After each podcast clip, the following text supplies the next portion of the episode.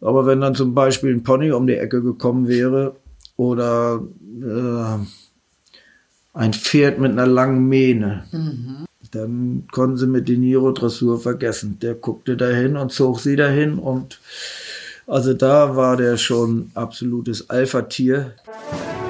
Stempelhengste. Väter unserer Reitsportlegenden. Wer sind sie, die bedeutenden Hengste, die der deutschen Pferdezucht ihren Stempel aufgedrückt haben? Wer könnte sich besser an sie erinnern als die Menschen, die ganz nah mit ihnen zusammengelebt haben? Ihre Züchter, Entdecker, Pfleger und Reiter. Wir interessieren uns für die Geschichten der Hengste, ihren Werdegang, ihre Erfolge und ihre Eigenheiten. Jeder Stempelhengst hat eine Geschichte und wir wollen sie erzählen. Stempelhengste. Hallo Ina, willkommen zurück zu einer neuen Folge Stempelhengste. Hallo Lynn. Nach wie vor Gott sei Dank fit und gesund. Genau, ja. weiterhin fit und gesund und hoffentlich all unsere Zuhörer auch. Wir sprechen heute über einen Dressurhengst. Es wird wieder eine schöne lange Folge mit drei Gesprächspartnern. Der war auch schon zu Lebzeiten eine Legende, ne? Ja. Ein Donnerhallsohn, können wir verraten. Genau.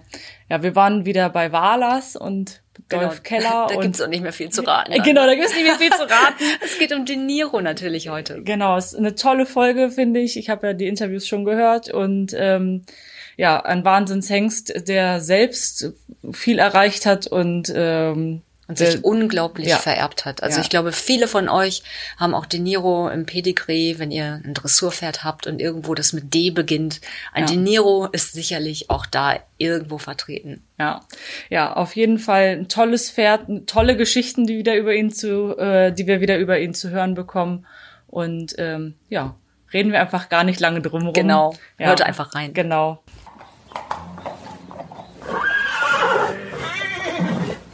De Niro, erinnerst du dich an ihn?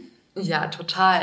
Der war schon ganz anders als Caprimond. De Niro war schon immer eher eine auffälligere Persönlichkeit und der war auch schon menschbezogen und wahnsinnig intelligent, aber der war jetzt nicht wie Caprimond, dass er es toll fand, wenn man den ganzen Tag in der Box geschmust hat. Also ja. der war jetzt auch beim Putzen, hat er einen so ein bisschen gleichgültig bis hochnäsig angeguckt und ähm, hat mich deshalb als junges Mädchen auch immer ein bisschen mehr eingeschüchtert als Caprimond. Dein Vater hat ihn ja ersteigert zusammen mit Tönne Böckmann. Genau. Und ähm, dann kam er zu euch auf den Hof als Jungpferd. Aber das müsstest du noch erinnern. Das erinnere ich noch, genau. Da war Papi auch ganz aufgeregt, weil jetzt ein Hengst eines anderen Zuchtverbandes den Weg nach Medien gefunden er, hat. Ja. Genau, kein Trakehner. Und war es der erste Hannoveraner bei euch als Deckhengst? Ich meine ja. Wow. Müssten wir jetzt auch und dann gleich also, so einer. Genau. ähm, und dann wollte Papi den natürlich auch vorführen und dann kamen wirklich alle von der Mannschaft auf dem Hof zusammen und dann wurde der in einer kleinen Halle laufen gelassen. Ich glaube, Was der stand das erste Jahr bei Böckmann und kam deshalb dann auch ein bisschen später zu uns. Aber auch da, De Niro ist, glaube ich, meine ich, 93 geboren.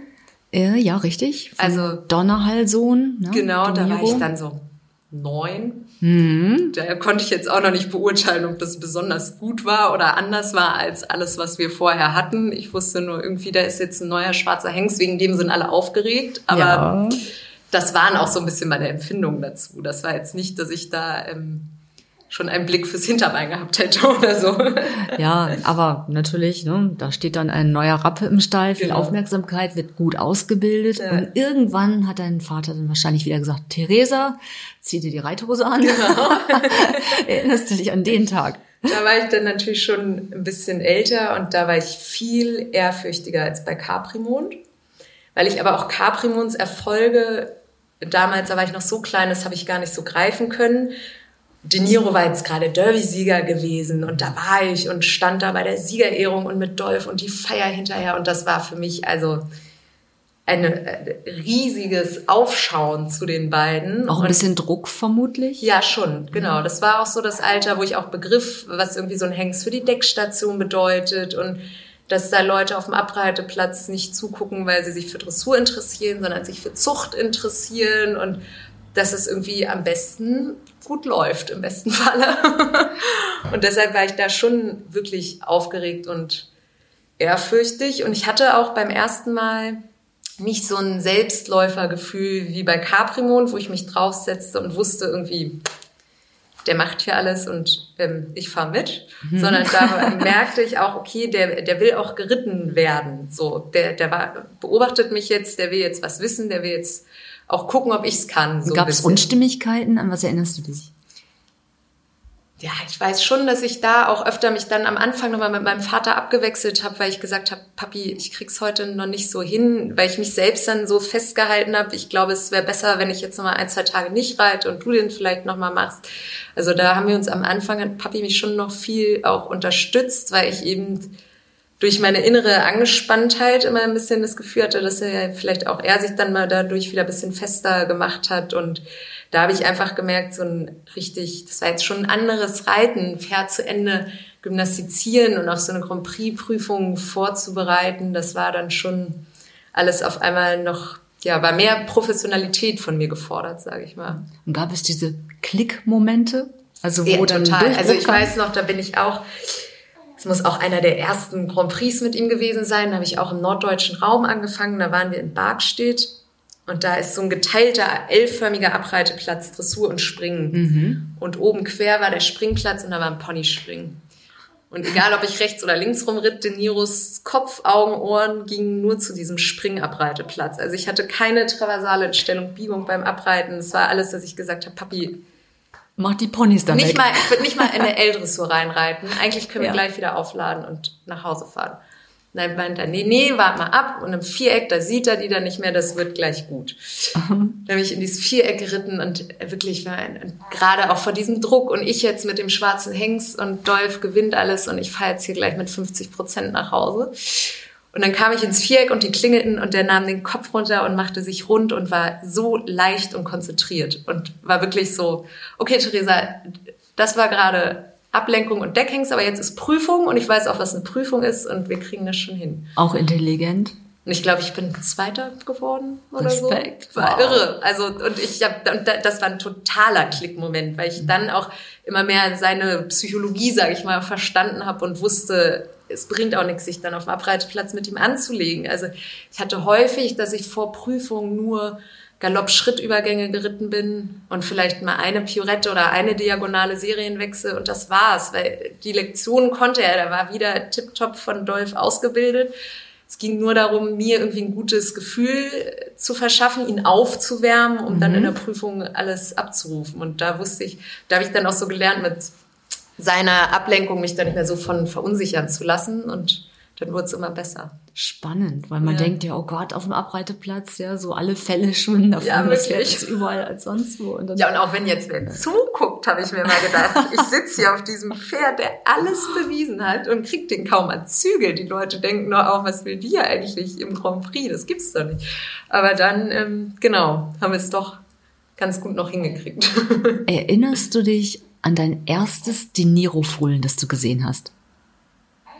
Nee, an das erste nicht, aber ich wusste das, oder irgendwie auch gerade bei uns natürlich auch zwischen den Trakenern, aber den Neurofohlen hat man von Weiben erkannt. Also was ich Woran? total faszinierend finde, ganz viel an den Öhrchen. Der, Der hatte selber so ganz spitze. Ja, ja genau. Ich, ja, ja, super. Und das hat er auch ganz viel seinem Nachwuchs weitergegeben. Diese spitzen Öhrchen und dann einfach diesen Antritt aus dem Hinterbein und dabei dieses bisschen Leistungsgesicht so. Das hat er auch viel vererbt. Das war jetzt nicht so, dass man sagen konnte, die waren alle ein Typ, so wie bei Caprimond. Da mhm. waren viele bunte Füchse, dann auch mal ein Rappe und so weiter. Aber spätestens, wenn die die Ohren spitzten und antrabten, dann konnte ich immer relativ sicher sagen, ob es ein De Niro ist oder nicht.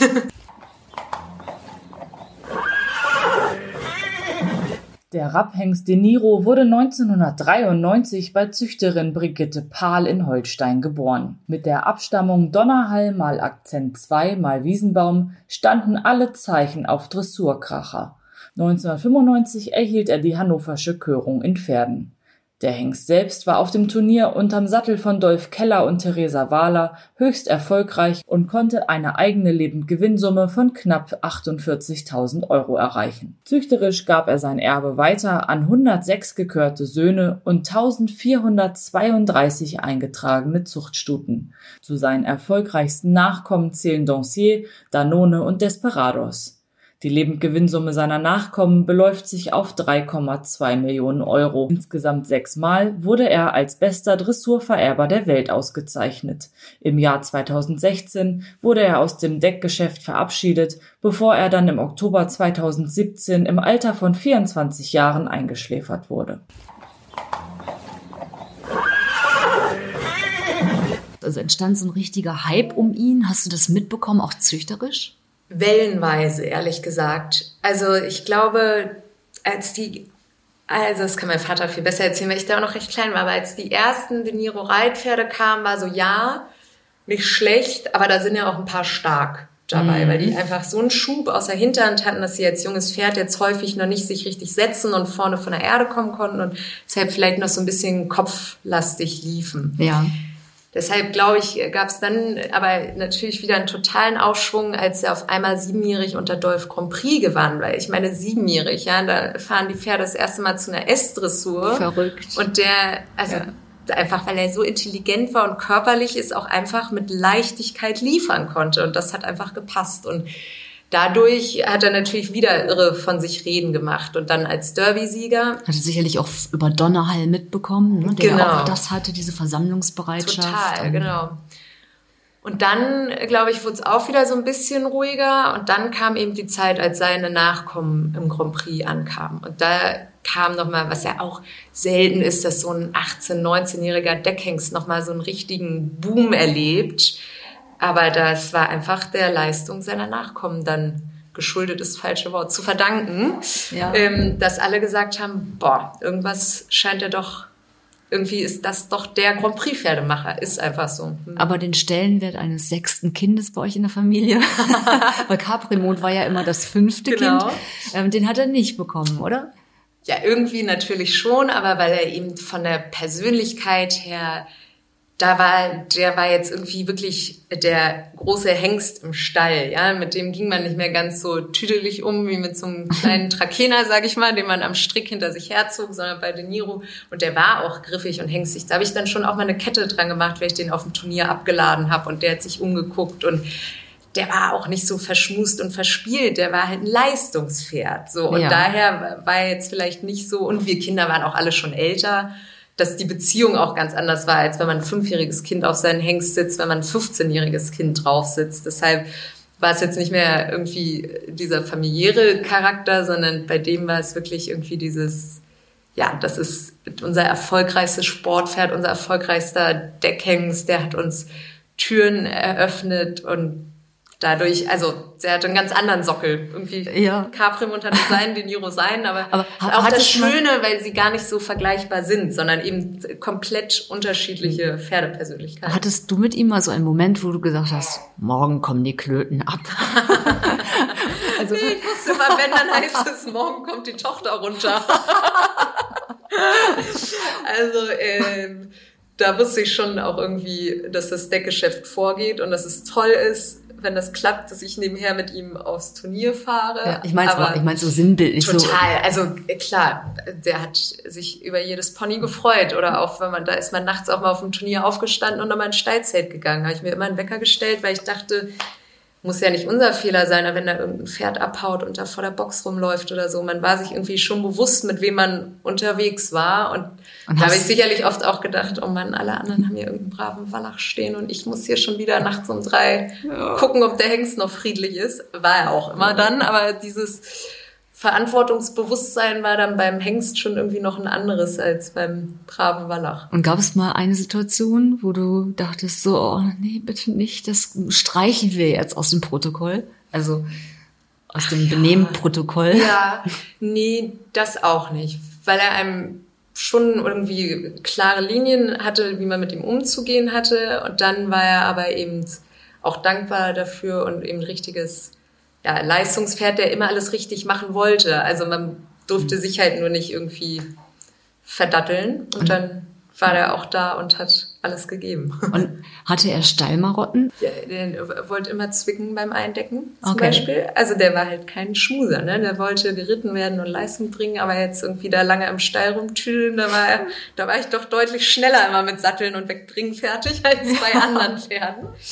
ähm, ja, und sonst der klar, dann irgendwann hat Papi bei uns aus zwei Boxen einer Box gemacht. Da hatte er da sein riesen Palazzo mitten im Hängstall und ähm, er hat sich da auch so benommen. Also wenn du ein Pferd an der Box vorbeigeführt hast, dann kam er immer an die Gitterstäbe mit nicht unbedingt freundlichem Gesicht, um zu zeigen, wer da in sein Reich kommt. Ja, also da hat man ihm schon auch ein bisschen dieses griffige, hängstige angemerkt, was ihn auch so ausgezeichnet hat. Hat er einen Spitznamen? Nee. Ah, doch, Blackie. Blackie. Gerade bei unseren ähm, Damen von der Deckstation und damals auch seiner Pflegerin, der Wiebke, da war er immer Blackie. Und die hat ihm dann auch mal ähm, zum Training mit Dolph Keller Totenkopfbandagen drauf gemacht. Weil sie es eben also auch so rührend fand, dass er immer so zickig war im Stall und dann hat sie das damit dem ganzen Ausdruck verliehen. ja, super. Mhm. Ähm, gesundheitlich war er da fit oder habt ihr euch da manchmal Sorgen gemacht? Nee, auch da, also toll, toll, muss man sagen. Der hat ja auch bis ins hohe Alter sein Turnier. Der war dann im Alter, hatte er natürlich so ein bisschen seine Wehwehchen. Ich sag mal, der war jetzt. Rehe zu kämpfen, glaube ich, später dann. Genau. Ja. Und das war dann schon hart, gerade weil man eben wusste, wie sehr er eigentlich der Hengst selbst am meisten drunter leidet, jetzt nicht mehr seine Leistung bringen zu können. Aber auch dann wurde er ganz Rühren von Jessica Löb, der Leiterin unserer Deckstation, betreut. Und ich weiß nicht, der war, hat jede, jede Ecke auf dem Hof, auf der irgendwo Gras wuchs, war dann sein. Und wir, da ließ jemand anders sein Pferd grasen. und hat dann so irgendwie Abwechslung und Bewegung gekriegt. Und ja, also genau, am Ende war es für ihn sicherlich ein bisschen schwieriger als für Caprimond, aber auch bis dahin hat der, ja, ich weiß gar nicht, von siebenjährig bis, ich müsste mal nachgucken, das letzte Turnier mit ihm geritten bin, aber sicherlich auch mit eher 17. Er ja. ist zehn Jahre Grand Prix gelaufen, das ist doch einfach irre, oder? Also das ist, wenn man da selber so drüber redet, wird einem das nochmal bewusst, was man sonst als so selbstverständlich hinnimmt. Ja, das gibt's heute kaum noch. Ne? Also, dass die Pferde es auch durchhalten bei den Anforderungen. Ähm, er ist dann ja 2000, nein, er, er war sechs Jahre in Folge bester Dressurvererber der Welt, sogar noch posthum, glaube ich, 2018. Ja, genau. ähm, ich meine, das hat ja auch den Namen eures Hofes, eures Gestüts in die Welt getragen. Ich wusste ehrlich gesagt gar nicht, bis De Niro da an der Spitze stand, dass es sowas gibt oder dass sowas für uns da mit unserem Hof in der Lüneburger Heide interessant sein könnte. Und auf einmal kriegt man irgendwie so Mitteilungen, boah, habt ihr schon das Ranking gesehen? De Niro ist weltbester Hengst. Und das war schon, also, da waren wir einfach platt, weil man, also, jetzt beim nächsten Mal hat man dann natürlich schon drauf hingefiebert und wusste, dass es das gibt und hat das beobachtet und die Abstände zu den nächsten und wie könnte das Jahr laufen und welche Nachkommen waren wo erfolgreich und hat dieser ganzen Veröffentlichung schon viel mehr entgegengefiebert. Aber beim ersten Mal war ich wirklich so, was, das gibt's? Und den Niro ist ganz vorne. Das war ein totaler Wow-Moment. Ja. Was, was waren denn deine sportlichen Highlights mit ihm? Ja, mein erster Grand Prix-Sieg. Das ist mir mit Caprimund, der Sieg ist mir nie äh, gelungen. Und das ist ja wirklich irgendwie so in der Dressur. Mehr geht irgendwie nicht. Mhm. Und ja, hatte dann auch mein goldenes Reitabzeichen, hatte ich am Ende auch ihm zu verdanken. Ich habe das gibt ja so Staffelungen, dass man nicht nur S-Siege braucht, sondern das auch über Grand Prix-Platzierungen an erster bis dritter Stelle auffüllen kann quasi oder sogar braucht. Genau erinnere ich das nicht, aber das war auf jeden Fall auch ähm, großes Dank an den Niro. ja, ihr habt hart gefeiert wahrscheinlich den hinterher. ja, ging. Ich habe das, ähm, glaube ich, beim Preis der Besten verliehen bekommen und da, das war natürlich erste Eurosichtung und da war man schon wieder ganz im sportlichen Tunnel und okay. ähm, hat's, hat einen kurz gut abgelenkt und motiviert für den nächsten Tag, aber dann äh, war es doch irgendwie eher, genau, da auch wieder so ganz im sportlichen Rahmen eingebettet. Ja, und dann war, also ich musste so schmunzeln, weil ich das weder mit Caprimo und noch De Niro hatte, als ich dann danach mit normalen Pferden, das klingt so abfällig, also ein ganz tollen Wallach oder mit anderen Pferden, die nicht Deckhengste waren, in den Grand Prix-Sport kam. Und da merkte man auf einmal, was es bedeutet, so ein Grand Prix zu reiten. Und ich konnte auch gar nicht mir vorher vorstellen, dass irgendwie die letzte Mittellinie eine Herausforderung ist, weil mit De Niro da muss ich nicht meine Gerte mitnehmen. Der hat da, also da, das Wichtigste war auf der letzten Mittellinie, dass ich mich nicht bei den Piaf-Tritten verzähle, bitte, bitte. und da rechtzeitig wieder rauskomme. Und dann merkt man auf einmal irgendwie so mit 30 Grad und einem lieben Wallach, dass die letzte Mittellinie doch ganz schön lang werden kann. Mhm. Und das war mir vorher nie so bewusst, weil der wirklich immer bis zum letzten so Kraftwerk Moment so unter Kraftwerk sich. und alles geben, alles geben, immer für einen gearbeitet hat. Und das war ähm, so, da in dem Vergleich merkte man dann auch nochmal, was für ein ja, Gerät klingt immer so gemein. Aber ja, nee, also Reitersprache, ja, wir genau. verstehen uns. Äh, dieser Hengst war, dass der so ein, und wie viel Ehrgeiz der hatte. Ja, 2016 hat dein Vater sich dann ja entschieden, ihn aus dem Deckgeschäft zu nehmen. Mhm. Und dann ist er, glaube ich, im Oktober 2017 eingeschläfert worden. Genau. Er hatte, glaube ich, Rehe. Wie erinnerst du diese letzten ja, Monate, Wochen? Ja, irgendwie war es schwer, weil es immer wieder Momente gab, wo wir wussten, dass er leidet. Mhm. So, und wie geht man damit um? Wie viel Verantwortung hat man gegenüber so einem Pferd? Was kann man ihm auch zumuten? Ist es auch ein bisschen für uns, dass wir hoffen, dass es immer noch mal wieder länger gut geht? Und die Nachfrage der Züchter. Äh, genau, obwohl das war irgendwie klar und auch als er aus dem Deckgeschäft genommen wurde, aber es war einfach dann äh, wir haben diesem Hengst so viel zu verdanken und der ist so für uns die Identifizierung schlechthin mit unserem Hof und einfach den im Stall zu wissen, hat uns irgendwie ein gutes, ruhiges Gefühl gegeben und uns stolz gemacht. Ob er jetzt decken konnte, hin oder her, aber dafür war auch genug Persönlichkeit, dass er uns so noch irgendwie viel bedeutet hat.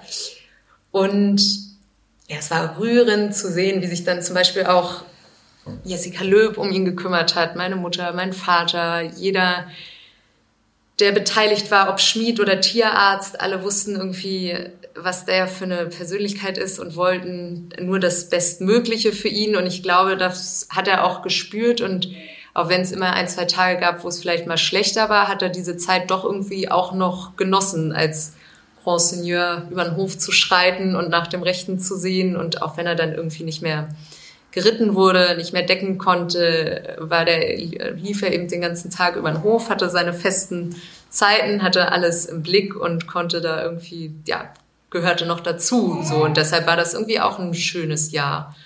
Und man hatte alle Entscheidungen getroffen. Man wusste, decken muss er nicht mehr. Der hat jetzt irgendwie hier, darf jetzt hier in Frieden alt werden, so. Ja.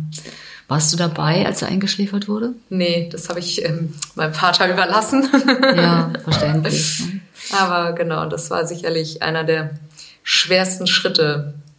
Mhm. Das glaube ich. Aber es gibt sogar noch TG von ihm, oder? Ja, klar. Auch ah. von Caprimond. da überprüfen wir regelmäßig die Temperatur, dass da nichts schief geht. Nee, nee, das gibt's noch. Und also warum auch nicht? Und Viele sagen irgendwie, jetzt muss es auch weitergehen und so weiter, weil selbst, was du auch vorhin sagtest, wie viele Zuchtstunden es von ihm gibt. Also es gibt viele, die irgendwie sagen, jetzt ist der Moment und ich träume davon, einmal den Niro zu züchten und hoffentlich wird es eine Stute sich mit weiterzüchten kann oder warum auch nicht. Also der hat ja sich so durchgesetzt. Und ich meine zum Beispiel die Freestyle von Charlotte Dujardin. Ja. Das ist ja auch altmodisches Blut. Das Fiedermark Donnerhall. Also warum nicht? Die, man weiß, dass die Grand Prix gehen können und das äh, wird heute noch genauso sein wie vor fünf Jahren. Nur weil der Hengst jetzt leider verstorben ist, ähm, heißt das ja nicht, dass dadurch irgendwie sich seine Leistung verändert hat. Ganz oder seine Gegenteil. Vererbung. Und De Niro hat ja definitiv auch der Zucht seinen Stempel aufgedrückt. Ja.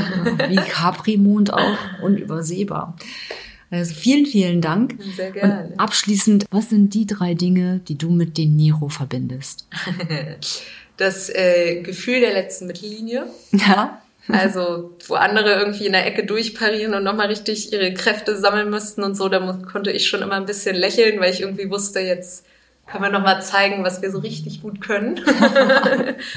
und eben dieses überhaupt auf diesem Pferd zu sitzen, wenn der piafiert und zu merken, das kann er jetzt auch noch eine halbe Stunde machen. Das ist aber einfach irre. Kraftpaket. Genau. Ne? Und, irre. und trotzdem so leicht und elastisch. Also da äh, könnte ich jetzt alleine eine halbe Stunde noch drüber schwärmen.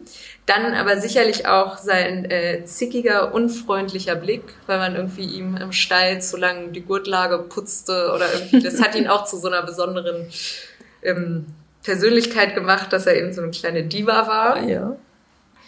Ja, und ich glaube, muss ich mal überlegen, wo das Turnier war. Nee, in Tastorf war das tatsächlich, als ich mit ihm Grand Prix gewann und dann war es alles ländlich, aber da war Siegerehrung auf dem Springplatz und er hat auch so einen kleinen Kranz umgelegt bekommen und da dachte, also das war so mein kleiner Derby-Sieg mit den Niro gefühlt.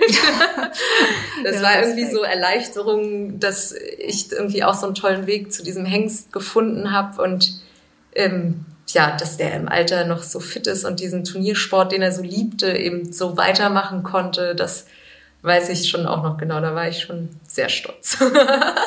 ich wette, es gab viele, die gerne mal mit dir getauscht hätten und auch einmal auf dem Rücken gesessen hätten. Hast du mal so eine Anfrage bekommen? Nee, ehrlich gesagt nicht. Im Gegenteil, nachher war es eher immer so, dass alle gesagt haben, oh, arme Theresa, einmal mit ihren verrückten Hengsten. ja, auch gerade so eine Junioren-Reitertour oder Pier-Förderpreis. Ich hatte da schon auch also dieses ganze Drumherum beim Turnier ist halt mit dem Hengst nicht immer ein Vergnügen. Ne? Da muss man schon vorher da anrufen und im Stallzelt und bei der Box. Daneben keine Stute ist klar. Aber es darf natürlich auch gegenüber keine stehen. Und wie oft dann da auf, meinetwegen auf dem Turnier nochmal die ganze Stallordnung geändert wurde, weil ich wieder mit irgendeinem Hengst oder eben dem Hengst um die Ecke kam. Aber das war es dann auch wert, dass ich mich da durchgesetzt habe. Und genau, deshalb hatte ich da auch teilweise äh, netterweise auch viel Mitgefühl der Mitstreiter oder Schleifenpony bei der Siegerehrung, Klassiker. Ja. da, oh Gott, da, oh da, hat dann auch keiner mehr komischerweise gefragt, ob er sich mal draufsetzen dürfte. Ja, an der Stelle. Ja. Vielen, vielen Dank. Sehr gerne.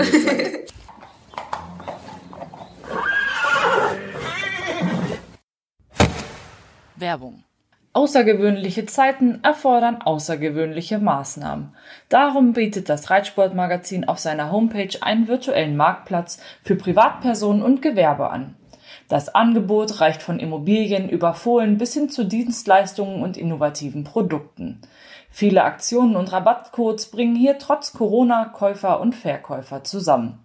Schnell, einfach und für einen kleinen Preis können Anbieter hier ihre Kunden zielgruppengenau auf dem Marktplatz erreichen.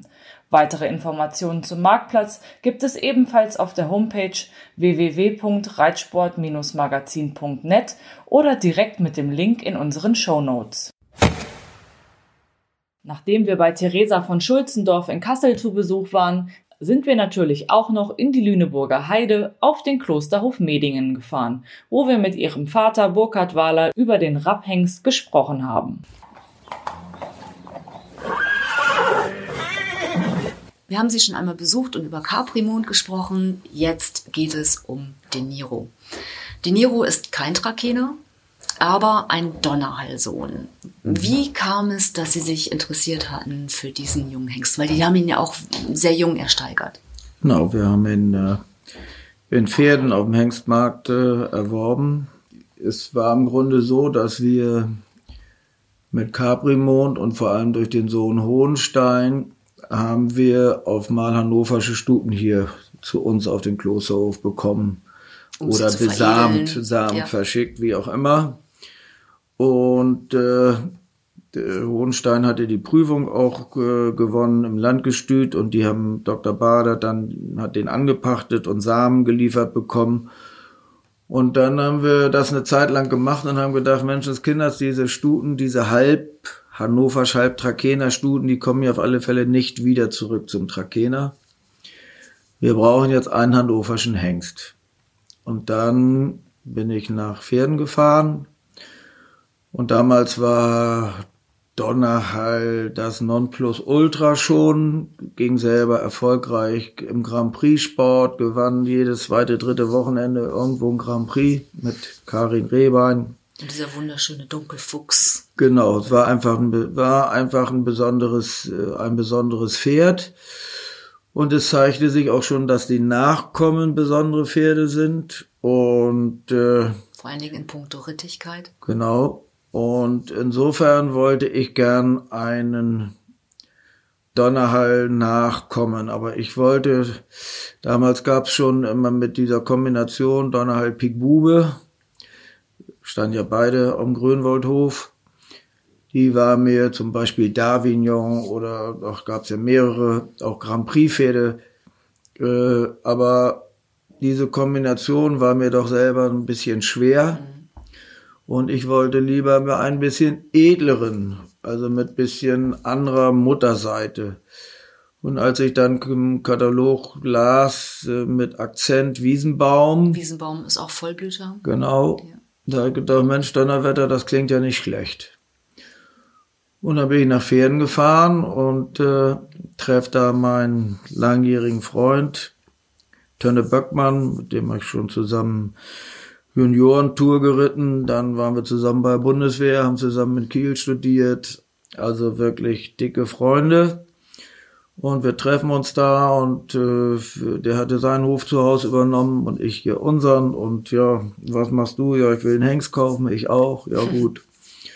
Und dann haben wir zusammen geguckt und ich wollte eigentlich hauptsächlich diesen einen sehen. Und äh, dann Turner hatte noch irgendeinen anderen auf der Liste. Dann sind wir danach einmal zusammen in den Stall gegangen, haben gesagt, komm, nehmen wir den Hengst mal einmal raus, einmal rauf und runter getrabt. Wird er dann gleich teurer, wenn man sie sieht in einem Hengststall? Auch sagen wir es mal so, damals äh, war ich in Hannover sicherlich nicht so äh, bekannt als äh, äh, teurer äh, Kunde, Einkäufer. Nö. Und das andere war auch alles noch irgendwie in Gange. Mhm. Ich war immer ein bisschen in Zeitdruck, weil ich nach Neumünster zum Trakehner, das war am gleichen Wochenende, Hengstmarkt wollte.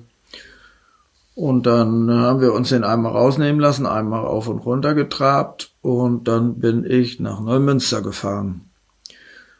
Und äh, abends kommt dann immer der Zuchtausschuss zusammen in Pferden von den Hannoveranern und die beratschlagen dann mit dem Landstallmeister, was sie gerne hätten. Und die wollten eben gern diesen, hatte ja noch keinen Namen, Rappengs von Donnerhall, wollten die gerne haben. Und Dr. Bade wollte nun nicht unbedingt einen Donnerhall-Sohn, also von einem Privathengst abstammend, sondern der blieb lieber bei seinen Linien. Mhm. Und dann haben die abends drüber gesprochen und auf mal hieß es äh, nicht ins Land gestüt, also nicht gefesselt. Er konnte sich ja die ersten zehn aussuchen. Nicht das Zellerlot, das berühmte. Das Zellerlot, genau. Und dann rief mich Ulf Möller an, dem habe ich gefragt, er soll mich mal anrufen, der arbeitet damals noch beim Verband. Und du, sagt er, der ist, geht nicht ins Land gestüt. Ich sage, wie sind die Röntgenbilder? Ja, das ist alles in Ordnung. Mhm. Gut, dann habe ich wieder meinen Freund Tönner angerufen. Ich sage, ich bin ja nur hier bei den Trakenern. Fährst du morgen? Ja, ich kann auch. Ich sage, da muss einer hin. Ja gut, ich fahre hin. Die Hand heben an richtiger Stelle. Ja, und das wurde aber noch im Büro. Ah, ja. Das wurde noch im Büro äh, verkauft. Das war schon speziell. Da musste man sich in eine Liste eintragen. Und wer wo sich am meisten eingetragen hatten, die, also die, der Hengst mit der größten Nachfrage, der kam zuerst. Und äh, na, das war gerade damals, da gab es diese Handys noch mit einer langen Antenne und man musste immer noch so einen Koffer mitschleppen ja, aus dem Auto. Das gute D-Netz. Ja. Gut, also wir hatten nur drüber gesprochen, was er denn nur kosten darf. Und ja, am liebsten nicht so teuer. Nee, am liebsten natürlich nicht. Aber grundsätzlich, wenn wir nur die, Chance, die Chance haben, so einen Hengst hier zu kaufen und der nicht gefesselt ist. Wir, wir reden über das Jahr 1995. Nur genau. ne, okay. 95, richtig. Ja. Und äh, dann müssen wir auch sehen, dass wir ihn irgendwie bekommen. Ja, ja, na gut, ich guck mal, sagt Tönne. Und ich saß in Neumünster und hör nix und hör nix und leih mir ein Telefon und ruf da an und ruf eine andere Nummer an und keiner geht ans Telefon. Also ich dachte so, ein Mist, wäre ich mal bloß selber hingefahren. Jetzt lässt er nachher wegen 10.000 D-Mark den Hengst sausen, also alles, was man sich dann ja. Blödes vorstellen in kann. In einer Zeit vor WhatsApp. Genau. ja. Äh, ja, raus und rein gerannt. Naja, um das kurz zu machen, auf alle Fälle irgendwann klingelte das Telefon, es war irre laut und Tonne brüllte nur ins Telefon, ich hab ihn. Yeah. Ja, ich sag, das ist gut, was haben wir, was hat er nur gekostet? Ja, 155. Ich sag, ich bin stolz auf dich. ja, auch D-Mark an Also Ja, der Stelle, wir hatten ja. so irgendwie so roundabout 100, meinte er, dann müsste ja auch irgendwann gut sein. Naja, kamen ja auch noch Gebühren drauf, also er hat dann auch schon irgendwie 180 oder irgendwas gekostet. Auch durch zwei immer noch viel Geld zu der Zeit. Naja, zumindest, äh, wenn Sie das Pferd damals gesehen hätten, heute rückblickend, kennen wir die ganze Historie, wir wissen, was für ein Pferd das geworden ist. Damals war das ein schmales, zweieinhalbjähriges Pferd, noch mit wenig Hengstausdruck, super Hoffnung. Bewegungsablauf natürlich, aber ja, doch immerhin so, dass ihn, äh, dass ihn außer Paul Schockemöhle keiner kaufen wollte. Und das war, das muss ich noch dazu erzählen. Paul Schockemöhl war am Telefon bei, bei unserem damaligen Geschäftsführer, äh, Herrn Wilkens, und der machte auch gleichzeitig die Auktion selber in dem Zimmer. Aha. Und dann sagte Paul irgendwann zu ihm, wer bietet denn dagegen mich? Na, Wilkens wollte auch erst nicht raus mit der Sprache und dann hat er aber gesagt, ja, äh, Böckmann. Ja, gib mir mal den Böckmann. Also haben sich Tönne und Paul unterhalten und ja, ich habe auch Interesse, wir müssen jetzt ja nicht gegeneinander bieten oder den Hengst teuer machen. Äh, jetzt kauf du den Mann und wir klären das hinterher. Gut. Also Tönne erzählt mir das dann einen Tag später alles. Und ich dachte schon, oh oh. Na gut, also erstmal haben wir uns gefreut, dass wir ihn hatten. Und dann zwei Tage später ruft erst Tönne an, du, Paul hat mich eben angerufen. Ja, ich ahne Böses, ja. Naja, sagte ich, ich habe mich ein bisschen rausgeredet. Ich habe gesagt, das musst du mit Wahl erklären. Mhm. Und dann klingelte ihr Telefon. Und dann klingelte mein Telefon. Na, ich sag, Mensch, Paul, ja, ich war ja nur auch nicht dabei und ich dachte, ich habe ihn eigentlich nur mit Tönne Böckmann gekauft. Ne? Ja, aber ich habe das mit ihm besprochen, sagte er. Ja, Mensch, hm, ja, aber hm. Und da fiel mir auch nichts mehr Besseres ein. Ich habe gesagt, ich muss das jetzt mal mit meiner Frau besprechen. ja, ja, da war Paul sauer und hat aufgelegt. Und äh, ja, war natürlich auch, muss man sagen, nicht ganz äh, fair von uns. Aber ich hatte ja mit dieser Absprache Gott sei Dank nichts zu tun. Und äh, andererseits äh, wollte ich nur, wo ich nur diesen Hengst hatte, wollte ich natürlich auch nicht eindeutig wieder davon abrücken. Gut. Sprechen Sie heute noch manchmal drüber? Ja, wir haben einmal noch mal drüber gesprochen. Da hatte ich gefragt, ob wir einen Hengst zusammen kaufen wollen. Da hat Paul gesagt, nee, ihr habt mich damals auch nicht mitmachen lassen. Gut. Aber nein, sonst ist das alles, äh, alles okay. Und dann stand er zuerst bei Böckmann oder kam er gleich auf den Klosterhof? Nee, der ging dann direkt zu Böckmanns. Und äh, da hat ihn sich Vater Böckmann erstmal beguckt, weil wir natürlich in höchsten Tönen geschwärmt haben und so glücklich waren, dass wir das Tier nur kaufen konnten. Und der hat sich den nur beguckt und das war auch ein Pferdemann, der war gelernter Hufschmied und hat die ganze Firma da aufgebaut ja, und, und, auch Cordalmee entdeckt. Ne, ja, ja, Beispiel das war der, der hatte schon, der hatte schon eine Idee, wie ein Pferd aussah. Der sah nur unseren De Niro und also hat nicht viel dazu gesagt. Wahrscheinlich so aber neumodischer Sheetkrams oder so. na, ich weiß nicht genau was, aber ein bisschen. Der wird schon gedacht haben, na, wenn die Jungs das mal alles richtig gemacht haben. Ja. Na, und dann sind wir, nachdem wir unsere Mannschaft den Hengst natürlich nicht kannte, haben wir Betriebsausflug gemacht. Ich sag, wir müssen jetzt unbedingt alle unseren neuen Hengst begucken. Nur das war dann irgendwie so vier Wochen nach der Körung und dann natürlich erstmal ein bisschen runtergefahren und dann noch angeritten. Und dann ging es im Bus nach Lastrup zu Dann ging es im Böckmann. Bus nach Lastrup zu Böckmann. Da sah natürlich äh, noch ein bisschen weniger nach Hengst aus als schon auf der Körung. Und was für Sprüche kamen da so? Und habt ihr euch da den schön getrunken oder? Na, gesagt haben sie gar nichts. Da- Damals hauptsächlich meine Damen auf Deckstation, Regine Graf.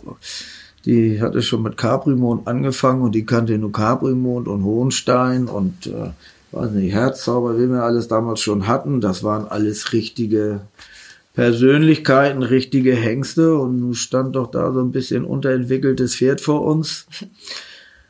Naja, Ton und ich haben das auch gemerkt. Ich habe gesagt, du bist jetzt auch genug im Stand, lass mal lieber traben. Und dann haben wir ihn traben lassen. Na gut, haben sie gesagt, okay, Gang hat er ja wenigstens.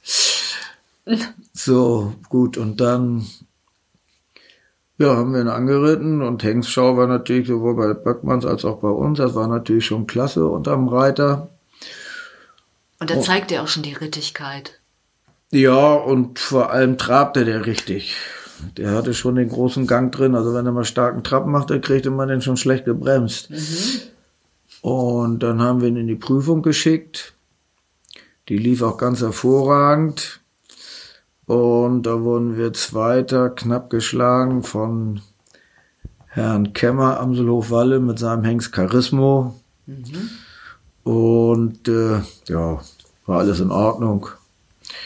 Äh, wie der da vorkam, war uns nicht ganz klar, aber es war in Ordnung. Äh, Fragen wir lieber nicht an dieser Stelle. Nein, ist auch. Äh, Das war ein reizender Herr und, und, und ähm, hatte ich großen Respekt vor. Insofern äh, kann man sich auch darüber freuen. Naja, und dann äh, hat er im ersten Jahr gut Zuspruch schon gehabt und als die ersten Fohlen geboren wurden, natürlich hauptsächlich in Oldenburg, äh, um Tönne herum, genau. aber natürlich auch viele Hannoversche. Und die machen da ja immer zentrales Fohlenbrennen und registrieren. Und dann wurde der ganze Fohlenjahrgang, ich glaube, schon mit einer neuen beurteilt. Also das war sensationell, auch in puncto Bewegung. Erinnern Sie sich an das erste De Niro-Fohlen, das Sie gesehen haben? Nee, Gut, ehrliche Antwort. nee, weiß ich nicht mehr. Ja. Manchmal gibt es ja so ein Aha-Erlebnis, ne, dass man sagt, so, boah, Ja, dann ich stand der wäre da. bestimmt, aber ich, ich äh, kann mich nicht mehr dran erinnern. Hm, na gut, auch gut. Ich würde mich, hätte mich jetzt aber auch äh, bei anderen Hengsten aus der Generation, aus dem Dings auch nicht unbedingt an das erste Fohlen erinnert. Äh, jedenfalls stellte sich raus, dass er ein absoluter Fohlenmacher ist. Und ja, dann wie ging das weiter. Äh, Wir haben ihn dann hier vierjährig, glaub mal, einmal eine Dressurpferde A, einmal auf Turnier, einmal Dressurpferde A geritten und gewonnen. Ja, bei Böckmann, Böckmann ist ja eher Springstall auch. Ja, nee, aber dann vierjährig war er schon bei uns. Äh, und äh, fünfjährig hat ihn, glaube ich, dann Dolph schon übernommen. Auch einmal Quali geritten, qualifiziert, Bundeschampionat auch gewonnen, auch, auch nicht mehr. Sechsjährig so ähnlich, auch einmal gewonnen, einmal nie losgefahren. Aus Nach dem Motto, ja, ist, äh, also vier, fünf, sechsjährig hat der Hengst dann sehr viel gedeckt. Und das bedeutet natürlich erstmal, dass sie nicht so intensiv trainieren und nicht so intensiv trainieren können. Und zweitens, wenn sie einen haben, der richtig viel deckt und der und die Fohlen auf den Fohlenauktionen, die kosteten, da war ein richtiger Rand drauf, die kosteten unheimlich viel Geld. Und wenn man mit so einem Hengst auf Bundeschampionat fährt und wenn sie dann Dritter sind, dann haben sie schon verloren. Ja, Bundeschampionat wird ja sehr kritisch gesehen. Ne? Alle reden schlecht und, jeder findet äh, was dran. Ja, gut, wenn man gewinnt, ist es eine schöne Geschichte, aber wir hatten ja nun einen tollen Hengst, der macht da alles, was er sollte, richtig. Warum sollten wir dieses Risiko eingehen, um zu sagen, wir wären vielleicht doch nur Fünfter? Und, und dann sagen sie, oh, guck mal, Mensch, du, guck, der andere war, also, nee. Wir haben alles richtig gemacht und äh,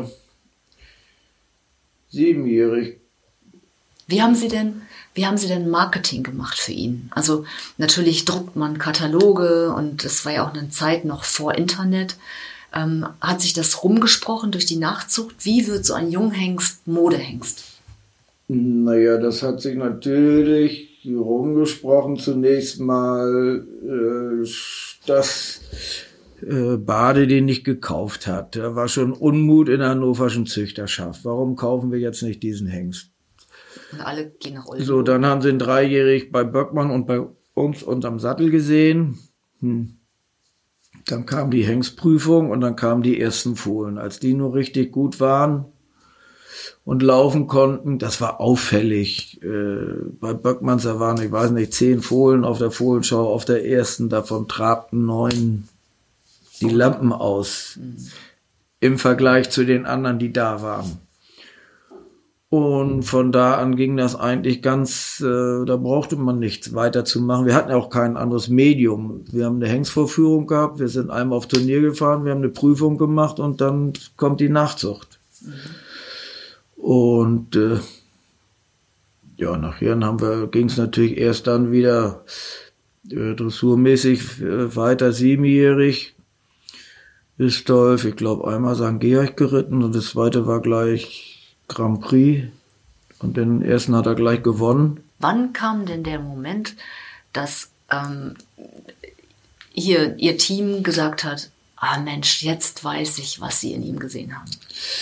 Na, das kam dann schon irgendwie nach einem halben Jahr, als er dann hier stand irgendwann. Und, äh, und die gesehen haben, wie der sich unterm Breiter macht. Und gut, es war ein bisschen spätes Pferd, aber äh, im halben Jahr hat er sich dann ja auch weiterentwickelt und dann durch die Deckerei wird, kommt auch ein bisschen mehr dieses Hengstgehabe und äh, ja, dann waren schon natürlich alle alle fasziniert. Ach, ich muss noch eine Geschichte, fällt mir gerade noch ein. Da war ich in, wir hatten den gerade gekauft und vier Wochen später ist ja immer in Oldenburg Hengskörung. Und da standen wir fröhlich abends und haben ein bisschen gefeiert und da kommt jemand an zu mir und fragt mich, ob ich diesen schwarzen Hengst, den ich in Pferden gekauft hätte, ob ich meinen Anteil verkaufen wollte. Mhm. Und dann habe ich gesagt, nee, will ich nicht verkaufen. Naja, und dann sagte der, aber äh, ich bezahle die Rechnung in Pferden und äh, 100% obendrauf. Mhm. Naja, ich sagte, der ist ja schon bezahlt in Pferden. Ja, okay. Und dann hat er nochmal irgendwie sein Angebot erhöht. Und dann und es war natürlich, wir hatten auch schon ein paar Bierchen getrunken und waren schon ein bisschen fröhlich. Und dann habe ich ihn gefragt, ob er ein Telefon hätte. Ja, dann gab er mir sein Telefon. Und dann habe ich meine Frau angerufen. Ich sagte, du, hier ist ein Verrückter, der will unseren schwarzen Hengst kaufen. Aber aber nicht Paul Schockemüll an dieser nein, Stelle. Nein, nein, nein, nein, nein. ja. ja. sowas Verrücktes hat der nicht gemacht. Und äh, was sagst du dazu? Naja, es war mitten in der Nacht, meine Frau lag im Bett. Ja, aber du, die hatte das Pferd noch nicht mal gesehen. Ja, aber du wolltest doch immer so einen schwarzen Donnerhalssohn haben. Ja, wollte ich. Ja, und wieso willst du ihn dann verkaufen? Na, ich sag, will ja auch nicht verkaufen. Ich wollte ja nur mal nachfragen, ob ich alles richtig mache. Nein, dann lass uns den mal lieber behalten. Ja, ist gut. Da habe ich das Telefon zurückgegeben, habe gesagt, nee, kannst nicht kaufen. Entscheidung ist gefallen. Ja, ja, aber und dann war nie bereut diesen Schritt. Nee, und dann kam noch einmal Blue House, die haben noch einmal nachgefragt, die haben auch sehr viel Geld geboten, muss man sagen. Da hat er schon Grand Prix gewonnen. Wie alt war er da? Neun? Oh, da war er sieben oder achtjährig. Achtjährig, mh. Und äh, das war eine richtige Hausnummer, aber ja, wenn sie sowas machen, äh, dann sägen sie sicher den Ast ab, auf dem man sitzt. Und als Hengsthalter. Als Hengsthalter, Züchter. Und insofern kam das auch nicht in Frage. Äh, aber es ist natürlich so, sagen wir es mal so, es kommt, es kommt ja auch natürlich ein bisschen drauf an, ob man sich das in dem Moment auch leisten kann oder nicht leisten kann. Wenn Sie ein Pferd für eine Million oder für zwei oder für drei verkaufen können, äh, und Sie haben äh, gerade eine schlechte Phase, dann ist es ja tatsächlich eine Überlegung. Man muss ja auch das Wirtschaftliche, äh, dafür kann man sich auch schon mal zwei schöne neue kaufen. Und der könnte auch morgen tot im Stall liegen. So genau muss man auch alles dran, äh, auch alles bedenken. Aber nein, äh, nur hatte ich natürlich auch mit, mit Terne Böckmann ein ein super Partner. Wir haben das alles gleich gesehen, wir konnten das besprechen und wir waren in diesem Punkt immer einer Meinung und äh, ja, insofern war das äh, eigentlich eine tolle Besitzergemeinschaft. Mhm. Wie war De Niro als Pferd? Hätten Sie da auch Ihre Kinder draufgesetzt in jungen, in jungen Jahren? Äh, ja, nicht, also nicht, nicht, nicht wie auf Caprimon mit elf oder zwölf, weil der konnte sich auch noch mal ein bisschen stark machen. In der Halle oder so, wenn der konzentriert war, konnte man jeden draufsetzen. Der war auch total easy und fein zu reiten. Aber wenn dann zum Beispiel ein Pony um die Ecke gekommen wäre oder äh, ein Pferd mit einer langen Mähne. Mhm. Oder auf dem Turnier passiert das ja schon mal irgendwie, wenn man zu irgendwas eingeladen ist und das ist eine Schaunummer, da kommt ein Friese um die Ecke. Ja. Dann konnten sie mit De Niro Dressur vergessen. Der guckte dahin und zog sie dahin und also da war der schon absolutes Alpha-Tier, was ja auch positiv ist, aber insofern, äh, man musste das schon richtig handhaben mit ihm. Und ich meine, auf Turnieren läuft ja alles rum. Ja, ja das weiß ich auch noch, wie wir das erste Mal dann mit Dolph Keller gefahren sind, deutsche Meisterschaft in Pferden. Äh, da gibt's jetzt diesen Abreiteplatz für äh, für das normale Turnier, den Dressurabreiteplatz, der war damals der richtige Dressurplatz. Und da stand so eine zweireihige Tribüne und auf dem Grasplatz, wo immer die Körung stattfindet, da war eine Pony-Kindergruppe mit zehn Ponys in Gange und da konnte man Kinder reiten. Und ich kam nach Pferden und äh, da kam Dolph, um die Ecke und sagt, du Chef, da wird hier nix. Ich sag, wieso nicht? Direkt neben dem Viereck zehn Ponys. Das können wir vergessen. Ja, ich sag, äh, das können wir ja mal begucken. Ja, also das wird jetzt schwierig mit der, mit der Dressur. Ich sag das, ich kümmere mich darum. Und dann bin ich zu diesen Ponymenschen gegangen. Ich sag, passen Sie mal auf, heute um 14 Uhr miete ich Ihre ganzen Ponys. Für eine Stunde. Was kostet das? Ja, so und so viel. Ich sage, da darf hier aber auch kein Pony zu sehen sein. Nein, ist kein Pony zu sehen. Und dann hat er seine Ponys alle aufgeladen. Die haben zwar zwischendurch mal gewirrt, das hat er auch gehört, aber er ging eine tadellose, brave Runde und äh, war eine bezahlte Mittagspause für die Ponys. genau, die Ponys hatten auch ihre Pause und alle waren glücklich. Wie ging es aus? Ich glaube, das war das erste Mal, da war er, glaube ich, Zweiter. Beim zweiten Mal hat er, glaube ich, ein Jahr später hat er dann gewonnen, wenn ich es richtig rum habe, ja. Mhm. Also ein richtiger Kerl, ein bisschen hengstiger im Umgang. Ja, einfach, äh, der machte gar nichts Böses. Mhm. Nur er war dann komplett, komplett abgelenkt. Dann konnte, dann war der auch nicht zur Ruhe zu bringen, dann wollte der dahin. Ich weiß nicht, irgendwie in Balve war mal, wollte deutsche Meisterschaft reiten und dann lief da irgendwann, ich weiß nicht mehr, ob es ein Elefant oder Giraffe, haben auch irgendein, irgendeine Schaunummer auf dem Platz da rumlaufen. Und äh, da habe ich nachher nur, ich war nicht mit, angerufen, ich sag, du, ich hab nur geguckt, was Achter oder irgendwas. Was war los? So ein Scheiß. Da war ein, war ein Elefant oder eine Giraffe auf dem Reiteplatz und da lief nichts mehr. Ja, okay, dann wusste ich, ja, brauche ich nicht nachfragen. Alles war alles erklärt, dann war es schwierig mit ihm. Ja, gut, wir hatten halt auch äh, ja, Glück mit ihm. Er war immer ein robustes Pferd und äh, hat auch Gott sei Dank seinen Nachkommen vererbt.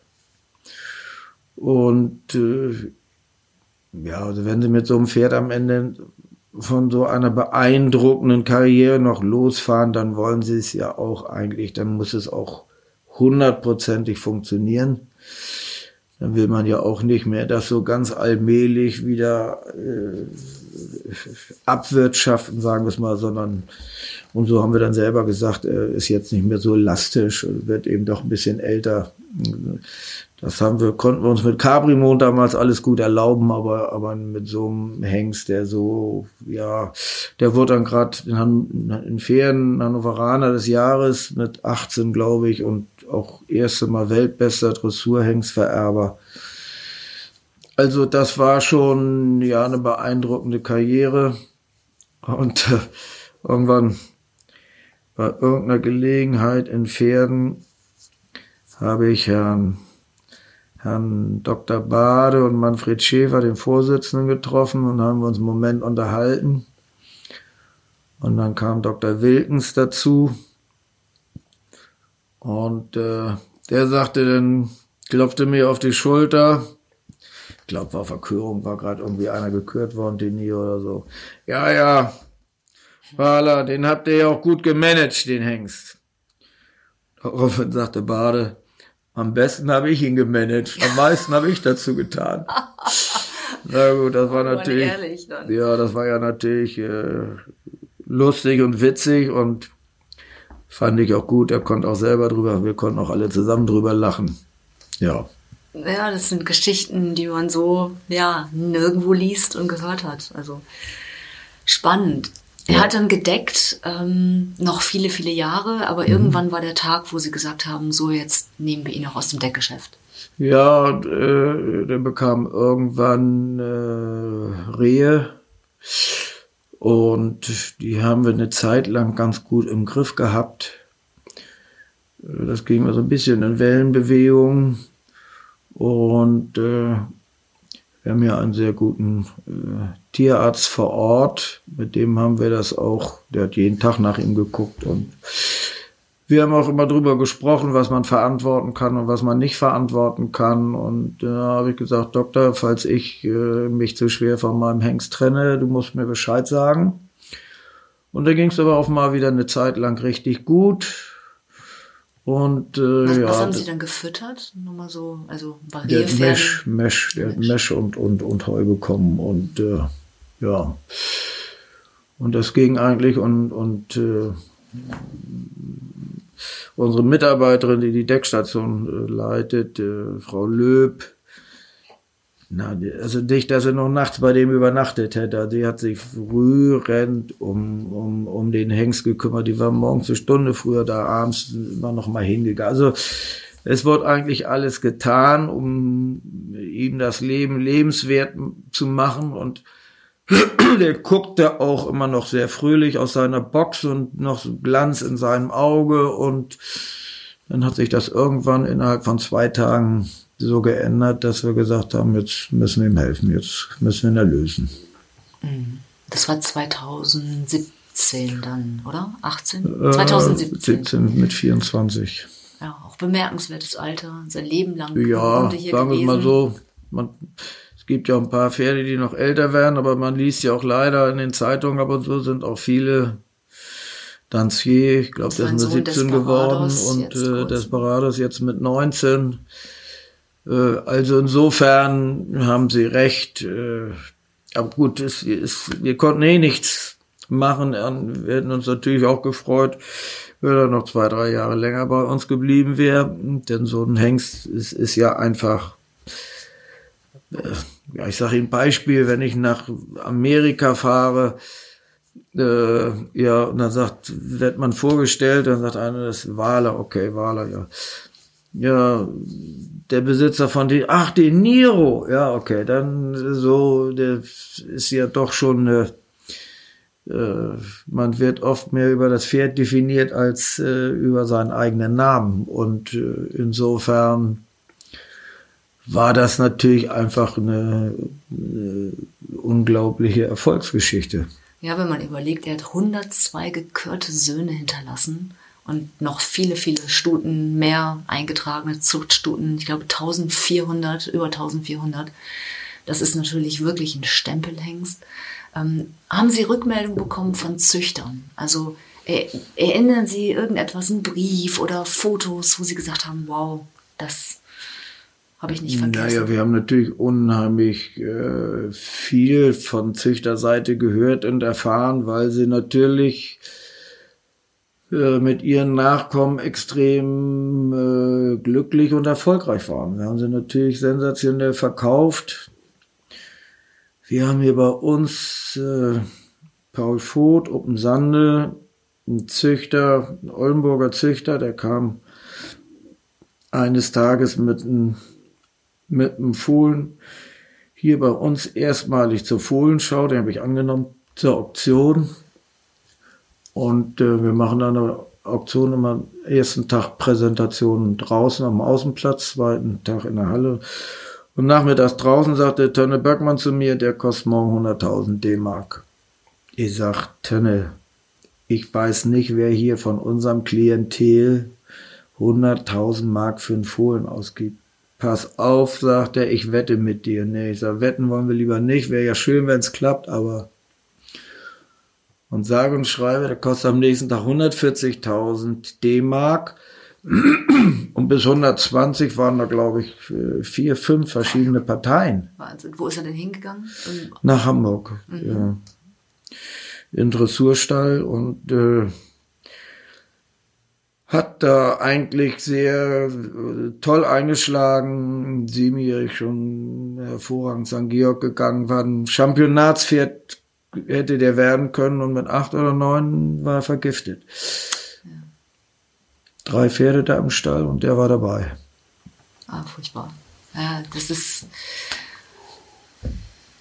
grauenvoll steckt man nicht drin. Und das ist so, da liegt ja Glück und, und Leid beieinander, ganz eng beim Thema Pferd. Ja, oder gucken Sie Dancier, der wurde, äh, der war hier bei uns äh, auf der Fohlenauktion. Kauf mein Freund Brenningmeier, der hier bei uns einen Stall gepachtet hat, der kauft das Fohlen und äh, Dancier geht nach Pferden auf die Körung, wird Siegerhengst war natürlich eine tolle Sache. Und äh, im ersten Jahr gleich damals äh, Desert Moon hatte De Niro gleich auch schon den Reservesieger und dann mit 520.000 D-Mark auch schon den teuersten Hengst. Also das ging gleich von Anfang an, muss man sagen, ging das sehr gut los.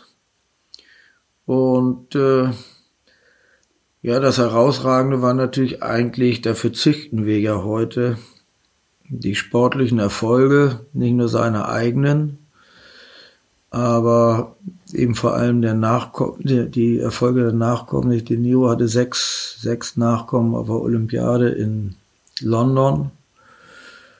Und jetzt ist natürlich ein Teil von der ersten, von den ersten erfolgreichen Pferden, die sind jetzt alle schon im Ruhestand. Mhm. Aber es gibt noch mal eine zweite Welle, denn wie gesagt, er hat dann, als er weltbester Hengst wurde, mit 18, 19, 20, hat er nochmal richtig äh, viel gedeckt. Und insofern. Sogar äh, posthum hat er diesen, dieses Ranking angeführt, glaube ich, in einem Jahr, ne? 2018. Ja, ja, bis zum, äh, jetzt in diesem Jahr sind wir erstmalig Vierter. Mhm. Letztes Jahr lag er nach vorne. Mhm. Und äh, das kann noch passieren, dass er noch wiederkommt. Äh, also das ist, man muss einfach sagen, es hängt ja immer auch ein klein wenig natürlich von Zufällen ab, dass die richtigen Pferde bei den richtigen Menschen landen. Richtig. Also wenn sie ein super talentiertes Pferd äh, im Grunewald verkaufen und da reitet einer spazieren mit, ja. äh, dann ist das für das Pferd vielleicht auch erstrebenswert und wunderschön aber der tut dann natürlich nichts für seinen Vater im Ranking. Aber ja, ob das nur der Heilsbringer ist, dieses Ranking, weiß ich auch nicht, aber es ist natürlich als Werbemaßnahme natürlich erstmal eine tolle Sache. Und ein Gradmesser auch, ne? Man Und ein Gradmesser, ja, sagen wir es mal so. Rittigkeit vererbt, Talent. Es, ja, vor allem, wenn ich glaube, von dem gibt es inzwischen 50 Grand Prix Pferde oder mehr. Ich habe nicht nachgezählt. Das ist ja eine Aussage. Mhm. Gibt es Erinnerungsstücke von De Niro bei Ihnen auf dem Hof?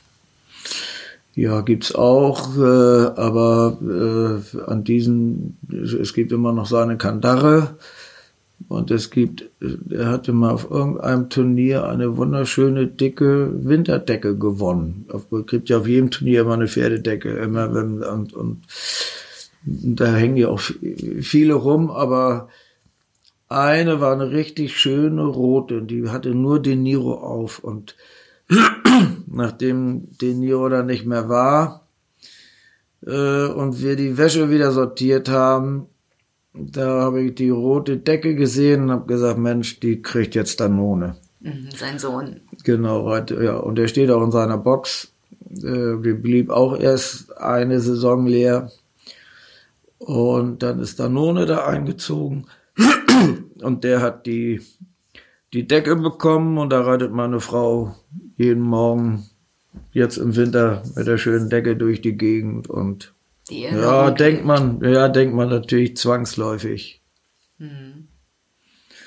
naja, oder man denkt natürlich, äh, wir hatten erst gar nicht so viele Stuten und äh, je älter aber De Niro wurde, dann haben wir doch unsere De Niro-Stutenanzahl erhöht. Und jetzt haben wir doch relativ viele De Niro-Stuten und man muss sagen, auch Gott sei Dank. Und wenn man die natürlich sieht und dann wieder die Nachzucht sieht, äh, ja, denkt man natürlich zwangsläufig viel dran. Es ist vielleicht eine schräge Frage, aber wenn man sich jetzt vorstellen würde, De Niro würde Mensch sein und hier mit uns in der Runde sitzen. Was für ein Typ wäre das? Naja, der war schon ein bisschen macho. äh, der wäre vielleicht auch ein bisschen vorlaut gewesen. Er war vor allem super schlau. Was der einmal gelernt hatte, das konnte der. Wir haben, der hat auch in, in den Prüfungen eigentlich selten selten Fehler gemacht. Es gibt ja immer mal so kleine Wackler oder irgendwas, aber dass mal irgendwie zwei oder einer oder Pioretten, dass mal irgendwas richtig kaputt war, das gab es eigentlich nicht. Weil er es konnte. Und äh, ja, insofern, äh, was zeichnet die, ja, die Intelligenz und dann eigentlich auch sein, sein Willen, dies mitmachen wollen. Als er mit äh, Dolph Keller das Derby gewonnen hat, äh, da müssen wir dreimal laufen und den Tag war es relativ heiß. Und äh, Holger Schmelzer stand am Rand und als Dolph die erste Runde ritt, rief er ihm nur von draußen zu halt durch. äh, er meint aber den Reiter. Und äh, die Niro hat das gar nichts ausgemacht. Der Pia vierte, da ritten ja Heike Kömmer und Isabel Wert. Isabel saß als letztes drauf der Pier 4 und passagierte immer noch wie ein Uhrwerk. Also dieses unbedingte Wollen, was ein Sportpferd braucht, äh, das hatte der schon, aber eben nicht im Sinne, manche Pferde sind ja auch extrem schwierig oder verrückt. Und die werden nachher mit dem entsprechenden Reiter irgendwann so gut, weil man das irgendwie in die richtige Bahn gelenkt hat. Das war bei De Niro nicht. De Niro, wenn der, wie gesagt, alleine war, äh, das liebste Pferd. Aber wenn drumrum zu viel Action war äh, oder Ponys oder, oder Elefanten. Ja. ja, oder ein berittener Polizist, eine Uniform, das war auch ganz gefährlich. Aber gut, das hat die ganze Polizei, äh, die ganze Familie mit Polizei haben das nicht so. also meinen mehr das Autofahren. Prima. Ganz, ganz herzlichen Dank, Herr Wahler.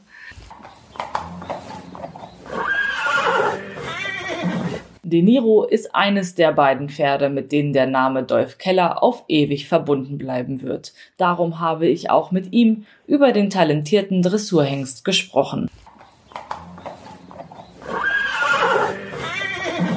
Ja, diesmal sprechen wir über De Niro. Können Sie sich da an Ihre erste Begegnung mit dem Hengst erinnern? Ja, der Hengst, der war drei- und vierjährig ja zuerst auf der Deckstation Böckmann in Lastrop mhm. und kam dann erst fünfjährig zum Kloster auf. Hatten Sie wahrscheinlich vorher schon von ihm gehört und klar gehört schon ja hatten ihn schon auf dem Schirm. bekam ich ihn ja und dann bekam ich ihn eben auch fünfjährig in Ausbildung und das ging einfach sehr schnell mit ihm die Ausbildung. Also er machte sehr viel positive Sachen so für den Reiter wir hatten eben schon kurz dafür gesprochen, er hatte immer eine sehr positive Antwort und immer, immer einen guten Lösungsvorschlag für die Fragestellung oder für die Hilfen, die man als Reiter gestellt hat da. Mhm. Und insofern konnte das einfach sehr schnell mit ihm auch nach vorne, ja. nach vorne gehen. Sie hatten es gerade schon mal kurz angerissen, aber wodurch zeichnete er sich aus? Was würden Sie sagen? Was waren seine besonderen Qualitäten als Pferd? Also für mich ist das überhaupt das mutigste Pferd, was ich jemals geritten habe. Mutig meine ich damit, wir haben ja viele Pferde, die im Viereck oder im Parcours meinetwegen auch noch ein bisschen scheu sind und sich irritieren lassen durch irgendwas, wenn da eine Blume am Viereck steht, machen die einen Bogen darum. Und bei ihm war es immer so, wenn er irgendwas gesehen hat, dann hat er die Ohren gespitzt, hat das Gebiss genommen und sagt, da laufen wir jetzt hin und wir gucken uns das aus der Nähe. Also auch so sehr neugierig. Der wollte direkt hin, der wollte immer direkt hin. Insofern war das nie ein Problem mit ihm, irgendwo aufzutreten, äh, wo es sehr bunt oder sehr rum, man musste nur mal aufmachen, dass er das sich nicht zu sehr aus der Nähe begucken wollte, dass er also immer noch konzentriert bleibt da. Aber er hat nie gesagt auf halber Diagonale, dass er, oh, ich erschrecke mich jetzt und spring beiseite und da ist irgendwas ganz mhm. äh, Schlimmes, wo ich auf keinen Fall hingehen kann. Das fand ich. Insofern ist er sehr, sehr mutig. Also auch gewesen sehr selbstbewusst gewesen. Und hat einfach alles gelernt. Ich kann eine Geschichte erzählen, als er nachher so Ende sechsjährig war und ich ritt eines Morgens ritt so eine Wechseltour, meinetwegen, ich sag Vierer, Dreier und dann ein paar Zweier. Und ich denke, der macht das alles und bleibt in der Balance und versteht die Hilfe genau. Und dann habe ich an einem Tag geritten dieses 1-1 zu den Einerwechseln hin und nochmal 1-1 und nochmal 1-1. Und dann habe ich einmal geritten 1, 2, 3. Und am nächsten Tag habe ich mich raufgesetzt und habe wieder geritten und über diese Wechseltouren merkte, dass er wieder sehr gut in der Balance ist, so bei den Wechseln und Ritt so 1, 1 und nochmal 1, 1 und dann 1, 2, 3 und dann 1, 2, 3, 4, 5, 6, 7, 8, 9, 10. Und ab dieses Tages, ab dem zweiten Tag des Übens, konnte dieses Pferd die Einerwechsel. Und da war er gerade sechs. Dann, da war der Ende sechs und ich habe es dann, weiß ich nicht, drei, vier Tage später äh, bei der Hengstparade, Althengstschau, was in, in Oldenburg vorgeführt. Und da machte das Pferd die ersten sieben, acht, neun, ich weiß nicht, wie viel einer Wechsel ich da geritten habe, da war er sechs Jahre alt. Und das hat er am zweiten Tag so verstanden und gelernt und hat da äh, auch diese Unterscheidung zwischen zwei und einer auch nicht. Als er jetzt die einer Wechsel konnte, hat er die immer wieder angeboten, sondern er wartete, sagte, ah, das ist zwei und das ist einer und so. Genau diese Übergänge zur Piaf und zur Passage hin. Er verstand, äh, am Platz zu traben, auf der Stelle zu traben als Piaf. Und er verstand diesen ganzen hohen Versammlungsgrad auch nach vorne umzusetzen, dass er passagierte. Mhm. Er machte das, hat mit sieben Jahren hat er Grand Prix gewonnen. Ja, da können wir jetzt noch mal kurz drüber sprechen. Wie war so Ihre ähm, Turnierlaufbahn? Wie, wie hat's angefangen und äh, was war dann das, also bis wohin sind Sie zusammengekommen? Na, ich hatte nachher, als er siebenjährig war, da hatte ich von, vom Kloster auf diese beiden, das so für eben Denire und Hohenstein, die beiden Hengste. Hohenstein war ein Jahr älter. Mhm. Und dann war es natürlich interessant, in diese Nürnberger Bob-Pokal-Schiene auch so mit reinzukommen. Und ich kann das noch erinnern, ich habe es einmal probiert in Lübeck und wurde Zweiter und Dritter mit den beiden Hengsten und da gewann Renoir damals mit Ann-Kathrin Linsenhoff. Dann habe ich noch einmal ein zweites Mal geritten, den Burgpokal probiert. Das war in Göttingen, in Göttingen auf, auf einem Turnier Heinholzhofer Göttingen. Mhm. Und war wieder Zweiter und Dritter. Da gewann Welthit O. Und Sie wissen ja um diese äh, Qualifikation, also die Pferde dürfen keine Grand Prix-Platzierung haben, wenn sie, mhm. bevor sie qualifiziert sind. Ja. Dahin und dann habe ich von dort, habe ich Wale angerufen, du sagst, ich habe das jetzt zweimal probiert hier mit De Niro und bin zweimal Zweiter geworden. Ist auch, und hier ist ein, ein äh, Grand Prix hier für Nachwuchspferde, für junge Pferde. Ich sage, ich reite ihn jetzt Grand Prix. Nee, sagt er, auf nachher, dann, dann kann er ja nicht mehr qualifizieren. Wie gesagt, der wird ja nicht denken, dass er jetzt hier gleich gewinnt oder ist er nicht gleich. Ja. Aber sage ich, dieses Ding, ich probiere hier zweimal, wird hier zweimal Zweiter, da habe ich auch keine Lust zu. also habe ich am nächsten Tag oder auf diesem Turnier eben den ersten Grand Prix mit dem Pferd geritten und ich merkte auf der Tour schon, als er ging, ich denke, das funktioniert alles so wie zu Hause und äh, geht und er führt das alles aus und macht das alles und dann schlussendlich hat er den ersten Grand Prix, den er gegangen ist, hat er gleich gewonnen. Mhm. Zweiter war nachher, oder zweiter war dort Piccolino ja. mit Klaus Husenbeet, der nachher auch in der Mannschaft gegangen ist und so, ja. Ja, und Sie sind ja auch zweimal Derby-Sieger mit äh, De Niro geworden, oder? Einmal, ich habe nur einmal, einmal. probiert. Achso, einmal probiert und einmal gewonnen. Naja, ja. Was ist das für ein Gefühl? Also können Sie das so beschreiben, wie das ist, wenn man da so ein Turnier. Ja, wie stellen Sie sich das vor, wenn man so ein Ding gewinnt? Das ist natürlich außergewöhnlich oft. Ne? Emotionen, na klar. Ja. Na klar, das ist ja schon was Besonderes, wenn man sowas ja. erleben darf. Ja, er war ja auch äh, im Deckeinsatz und wir haben gehört äh, von Theresa, dass er teilweise ein bisschen schwierig eher gewesen ist. Also schon ein bisschen dievenhaft. Ja, was er nicht gut konnte dazu, habe ich so zwei kleine Geschichten dazu. Ich habe mal den, den Spezial gewonnen unten in Alpfüren, Hofgut Alpfüren. Und da kam, bekam einen ganz großen Siegerkranz da umgehängt, so das war alles sehr schön. Und dann kam der Sponsor, wurde mit einer Kutsche reingefahren, was auch ein sehr schönes Bild war. Und ich gewann also einen Sattel von dieser örtlichen Sattlerei dort, worüber ich mich natürlich auch sehr gefreut habe. Dabei aber weder kam der Sponsor daran, noch sonst wie konnten wir irgendwie in Kontakt kommen und ich konnte mich bedanken, weil das mit der Kutsche hat ihn doch sehr, sehr interessiert. Und äh, schlussendlich war ich auf der das, das Reitsportmagazin Baden-Württembergs, wie heißt das, Reiter und Pferde oder Pferdesport und ja. Baden-Württemberg da. Ja. Also das Titelbild war dann vier Wochen später, wie das Pferd auf zwei Beinen mit dem großen Siegerkranz da als Sieger der Spezialster gerade stand, ja. Sicherlich ein eindrucksvolles und dann gibt's eine Bild. noch, dann gibt's eine Geschichte noch, ich, als ich in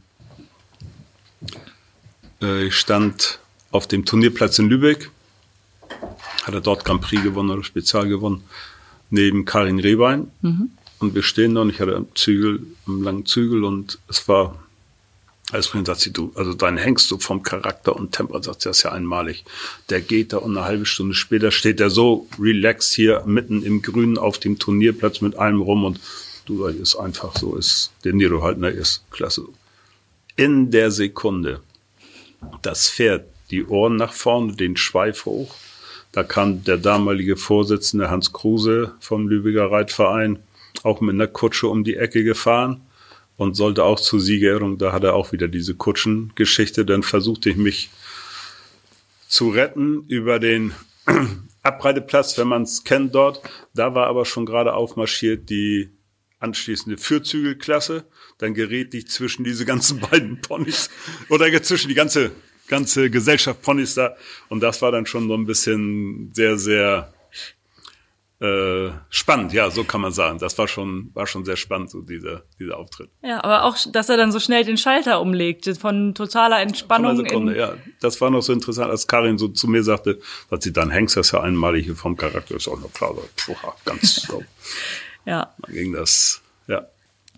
Ähm, ja, dann kommen wir zum Ende und auch hier ver vervollständigen Sie bitte den Satz.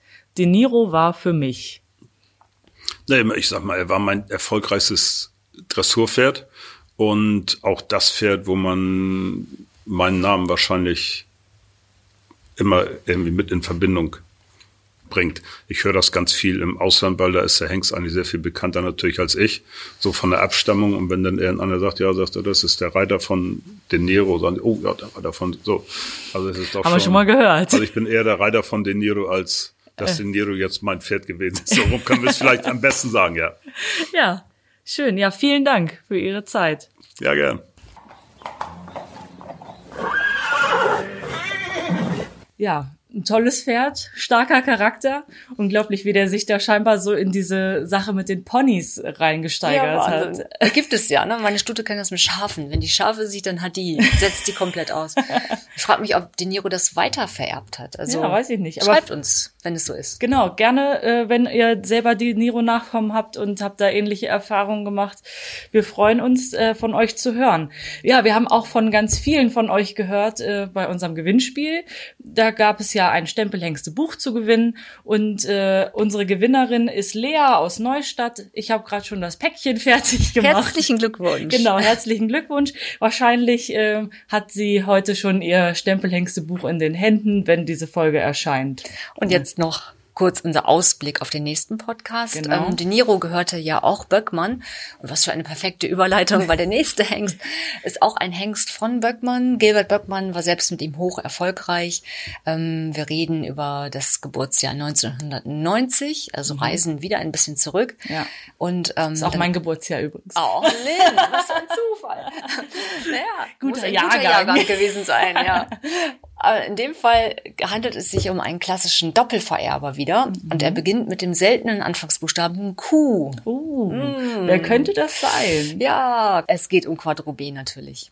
Ja, ja, ich freue mich drauf. Ich bin gespannt, was Gilbert Böckmann über diesen Hengst zu erzählen hat. Und bis ihr das zu hören bekommt in zwei Wochen, folgt uns auf Instagram, schickt uns gerne E-Mails mit euren Anregungen. Und bleibt gesund. Bleibt vor allem gesund. Bis dann. Ciao. Tschüss.